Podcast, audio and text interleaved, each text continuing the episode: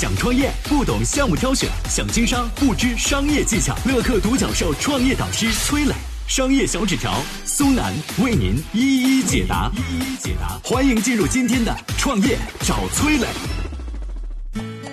阿里美团战火又升级，支付宝改版背后暗藏阿里怎样的野心？当年美团为何与阿里决裂，倒向腾讯？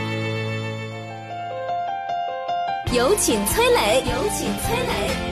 最近呢，叫外卖也许又能够享受到超低价了，因为阿里和美团又开战了。二零二零年三月初，支付宝改版宣布要做全球最大的数字生活开放平台，啥意思呢？就是说以后你手机上只要有一个支付宝就够了，吃喝住行一条龙。哎，这个口号怎么听起来跟美团很像呢？果不其然，发布会开完第二天，美团就做了回应，宣布由王兴的爱将王蒲忠来执掌外卖业务，对阵支付宝。这个。王蒲忠是何许人也啊？他是美团的副总裁，也是当年那场外卖大战中立下汗马功劳的悍将。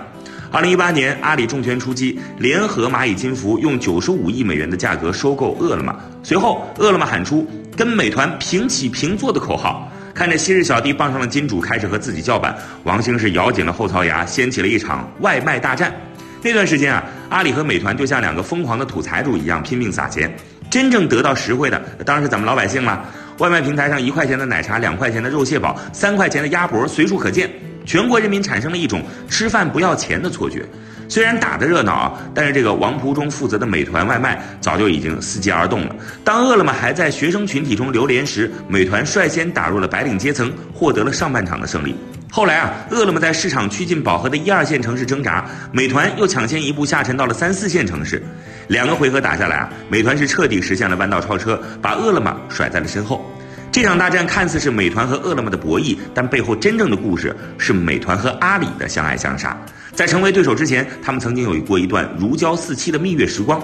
那又为何走到了今天这一步呢？下面我们有请商业小纸条。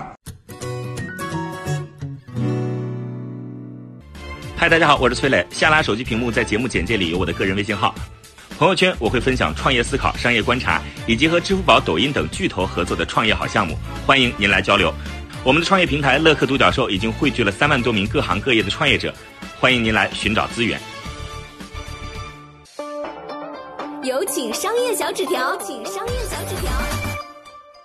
早年阿里对美团是十分支持的，美团好几轮融资背后都能看到阿里系资本的影子。当时，美团和大众点评在生活服务领域不断的竞争，美团的背后是阿里，大众点评背后是腾讯。只是马云做梦都没想到，美团在红杉资本的帮助下合并了大众点评，而且美团 CEO 王兴还想同时获得阿里和腾讯的支持。为此，王兴专门登门拜访马云，但是吃了闭门羹。阿里的气氛可以理解，就像两个大国打代理人战争，结果代理人议和了不说，原先的小弟竟然团结起敌人来敲自己的竹杠。寻求支持未果以后，美团阿里决裂，美团也彻底倒向了腾讯。分道扬镳之后，阿里迅速做出回应。人狠话不多的马云做的第一件事就是收购饿了么，引爆外卖大战。除了在外卖领域杀红了眼，在其他领域阿里也频频出招。比如说鼎力扶持口碑，口碑是阿里旗下一个主攻生活领域的平台。此前因为没有什么资源支持，阿里曾经有过放弃口碑的想法。在那个时间点，阿里拍去了口碑身上的尘土，自然是剑指美团。加上在酒旅、生鲜、出行等领域互有攻防，美团阿里逐渐走向全面对抗。如今，支付宝改版将在本地生活领域再掀战火，这一仗谁也别想逃。对于普通人来说，虽然无法亲身经历巨头之间的商战，但是你的每一次下单和支付都是一次战队行为。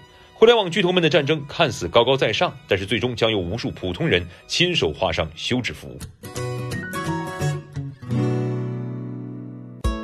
我是崔磊，很多互联网公司啊都曾经邀请我去分享创业方面的课程，包括抖音、快手、百度、阿里、腾讯等等。